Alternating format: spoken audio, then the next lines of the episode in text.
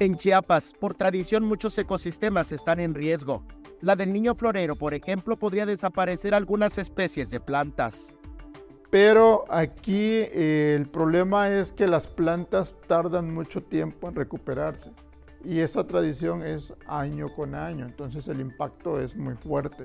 Aquí la recomendación es que este, se disminuya el número de personas y el número de flores que se extraen para que pueda durar un poco más. Y si bien la tradición no debería frenarse, son necesarias las estrategias para la recuperación de los ecosistemas. Al igual que los tapetes musgales, eh, las bromelias sobre todo, estas que tienen una, una estructura como embudo, tanque embudo se le llama, que las hojas se van alineando, eh, forman una especie como de tanque cisterna, que es el, el refugio de agua y bueno, es el, el, micro hábitat de muchas especies, sobre todo de, de este, anfibios de, eh, que están en, en riesgo, ¿no? que están en peligro de extinción.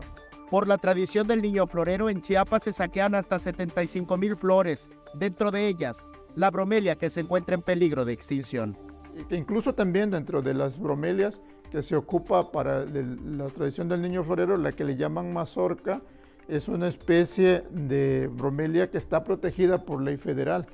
Es un delito federal ante, ante la Profepa, es un delito federal el extraer una bromelia, una orquídea, una palma, un musgo, un helecho. Por imágenes de Christopher Canter, Eric Ordóñez, Alerta Chiapas. Entendemos que la tradición es importante, pero también decimos que sin flor no hay tradición.